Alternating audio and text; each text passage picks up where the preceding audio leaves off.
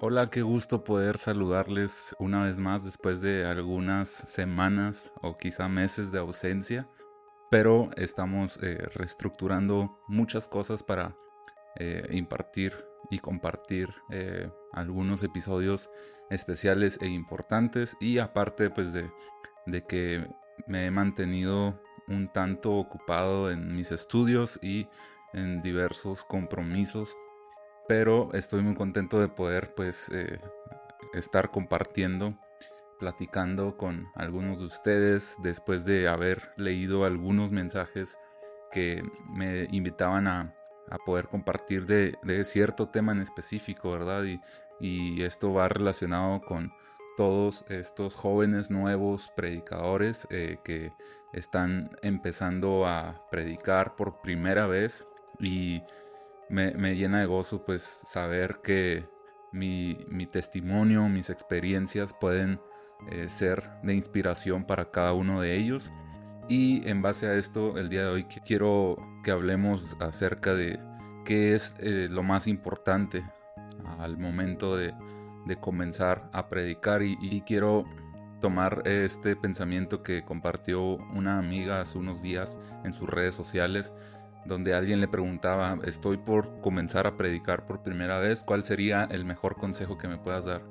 Y la respuesta de mi amiga fue muy sintetizada, pero de gran importancia, y ella eh, aconsejó que es muy importante que al comenzar nos apeguemos a una estructura homilética. ¿Qué significa esto? Pues que existen diversos autores eh, que han desarrollado su propia homilética y que esta estructura que han desarrollado pues es el bosquejo a seguir, es el mapa que nos guía para al momento de estar compartiendo, no nos perdamos, sino que llevemos un trazo lineal, consecuente, que tenga sentido, ¿verdad? Que tenga coherencia y de esta forma pues impartir el mensaje. Ahora, eh, yo, yo, concuerdo eh, totalmente con este comentario que al inicio es importante analizar las diversas homiléticas. Quizá tú ah, has escuchado en, tu iglesia de cómo predican y siempre hablan de cinco claves para la comunión con Dios o los tres pasos para acercarnos más a Dios. Eh, ¿Cuáles son los tres principales mandamientos de Dios? Siempre encontramos una estructura eh, que la encontramos en números, eh, en respuestas, en, diversos aspectos que nos van a ayudar a que este discurso pleno sea, a que sea un todo en conjunto. Ahora, eh, cada autor puede desarrollar su estructura de diversas formas, dar una introducción, comenzar con el contexto, comenzar con una experiencia, diversas formas, diversos consejos que que pueden ser de mucha utilidad ya que tú vas a ir adoptando una estructura ya establecida y conforme vaya pasando el tiempo y vayas desarrollando tu, tu hábito de predicar, pues vas a ir creando tu propia estrategia. Y, yo considero que esto es muy real porque recuerdo una experiencia que marcó por completo mi vida. Eh, yo me encontraba de vacaciones en una comunidad, en una ciudad de, del estado de Coahuila y era la temporada de Semana Santa, eran vacaciones, yo estaba de visita y entré a, una iglesia, eh, asistí a una iglesia el día conocido como el viernes de crucifixión. Yo llegué a la iglesia con mi Biblia y con ganas de escuchar un mensaje y, de adorar a Dios, ¿verdad? Pero cuando llego, eh, me presentan al pastor, me, lo saludo y el pastor cuando comienza a dar la bienvenida dice, bueno, el día de hoy tenemos un culto especial donde vamos a estar compartiendo eh, las siete frases finales de, Cristo en la, en la, cruz.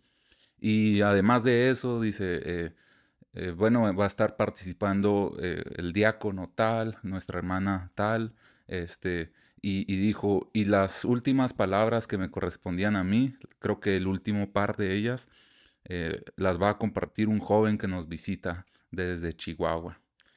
Entonces en ese momento recuerdo que mi corazón comenzó a palpitar, el pastor dio lugar a la alabanza, bajó de aquel lugar y, se fue a su banca, tomó un libro y se acercó hacia mí y me dice, eh, bueno, ahorita pues predicas tú las dos últimas frases de, la, de, Jesús en la cruz. Y me da un libro que eh, es el libro de las siete palabras de Jesús de Kitim Silva.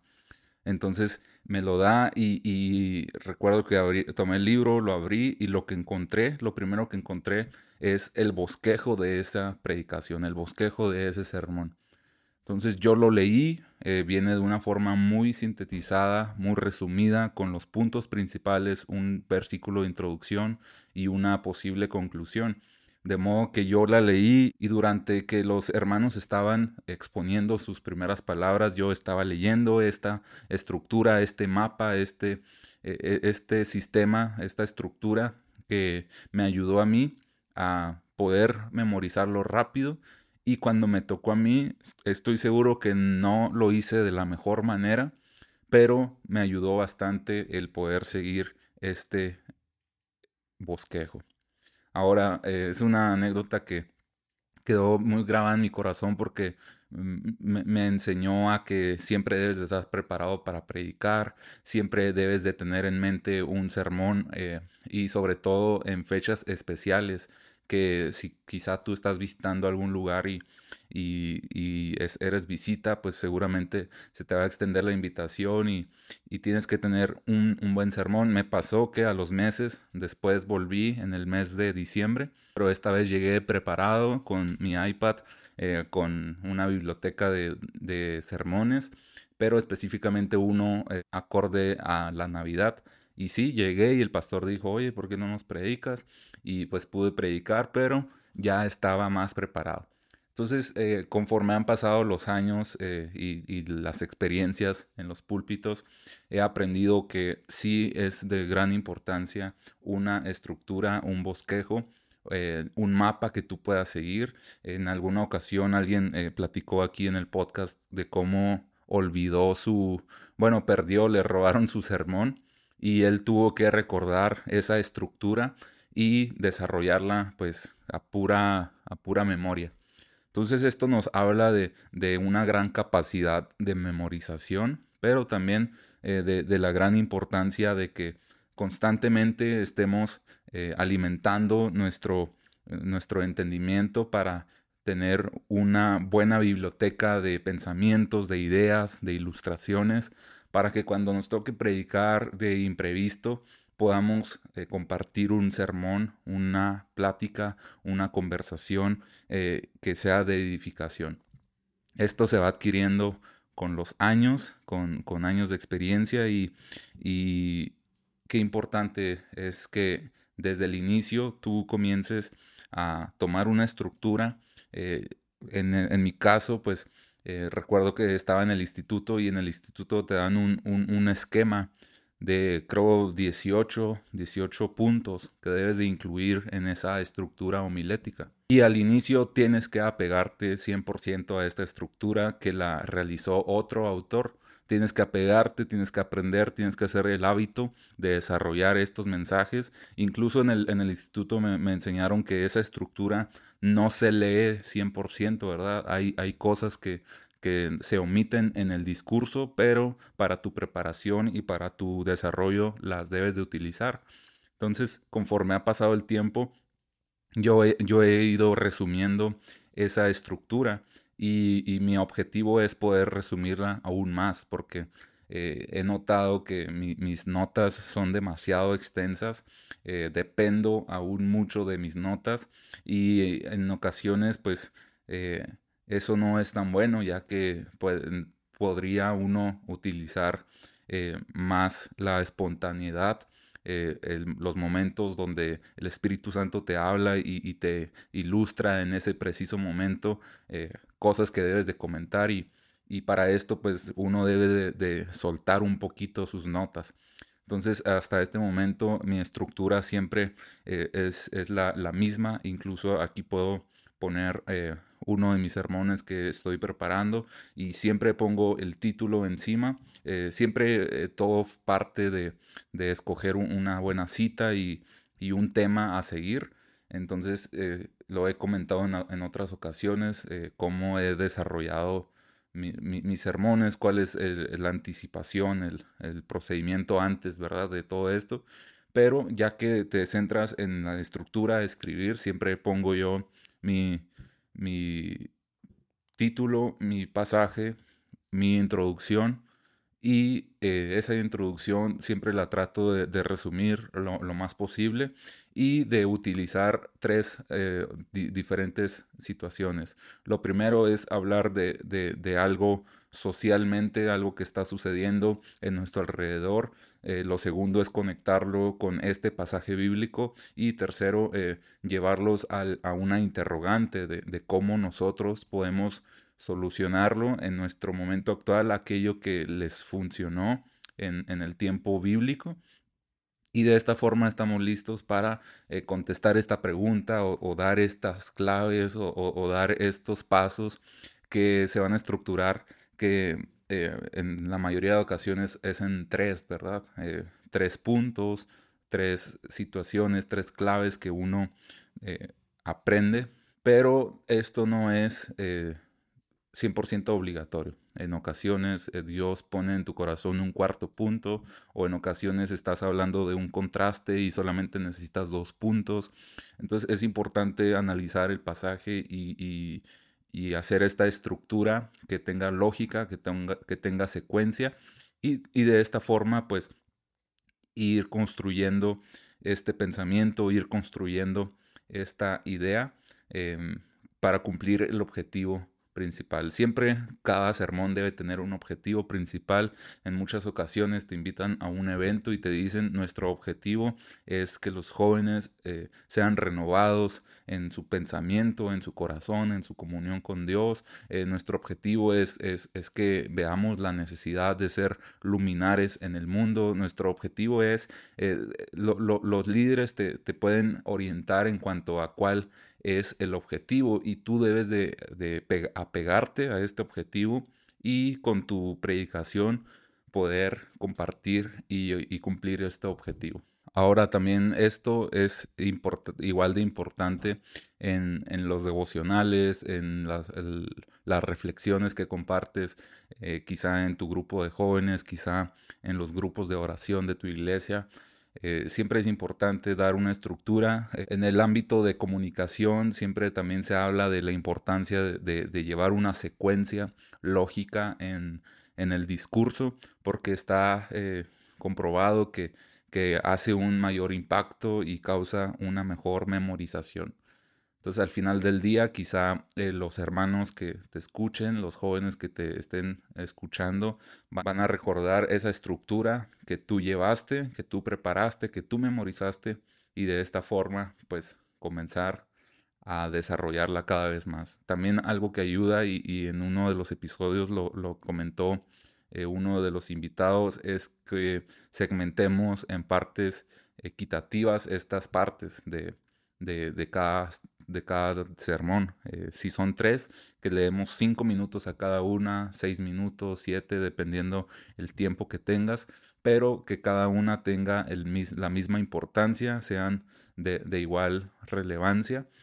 Y, de esta forma, pues quizá algunos van a captar la primera parte, algunos van a captar la segunda parte y otros la tercera parte. Pero de esta forma, pues vas a estar impartiendo eh, tus puntos de vista y pues de esta manera será más efectivo la comunicación. Y, bueno, este es un consejo que te comparto para que eh, te apegues a una estructura, busca un libro de homilética, busca o, simplemente sigue estos pasos de, introducción, eh, tres, cuatro puntos, eh, y de esta forma pues que comiences a practicarlo y en un futuro tú vas a poder crear tu propia estructura tu propia forma, tu propio método, pero al inicio sí es importante y muy interesante apegarnos a, algo establecido para sentirnos seguros, para apoyarnos en esa estructura que alguien más realizó y eh, créeme, eh, conforme vaya pasando el tiempo, tu hábito y tu, y tu habilidad de hacer esto pues será cada vez más sencilla y lo vas a disfrutar de igual manera. Y bueno, este es el consejo que te dejo. Espero eh, cada vez eh, poder subir e, esta clase de consejos más seguido. Eh, y voy a estar preguntando acerca de, preguntas específicas a contestar para poder tomar el tiempo, desarrollar la idea y compartírsela por este medio, que van a ser cápsulas pues más pequeñas, más cortas, pero también vamos a seguir con el formato de invitados. Se vienen invitaciones muy importantes, muy interesantes.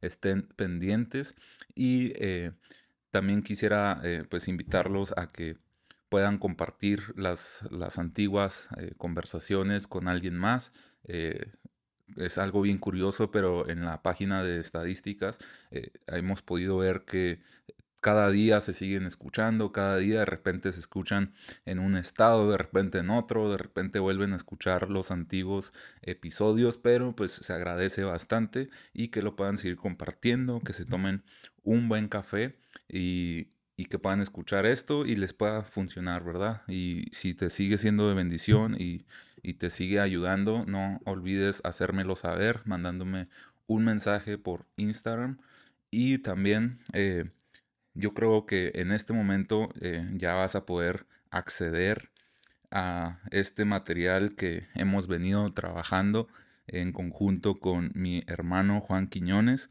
Es un material que eh, es la segunda parte de un proyecto que yo estuve eh, iniciando, que es, son, son, breves devocionales, breves devocionales en, en, un formato de PDF, este, los cuales pues los cuales han salido, han fluido de los devocionales propios, los pusimos en un PDF y lo compartimos y yo creo que a partir de este momento ya vas a poder tener acceso a esta segunda parte en colaboración con Juan Quiñones, mi hermano, y pues se los vamos a hacer llegar eh, los links por todas las redes sociales. No olvides pasar por ahí, no olvides pasar por la primera parte, la segunda parte y que esto sea de bendición para ti.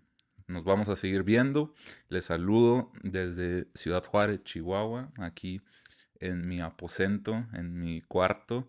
Y pues estoy muy contento, muy agradecido porque hemos podido ir adquiriendo equipo y pues la idea es prepararnos más para poder compartir más. Nos vemos en la próxima y también nos vemos quizá pronto en alguno, algún evento, en alguna iglesia, donde va a ser un gusto saludarte. Dios te bendiga.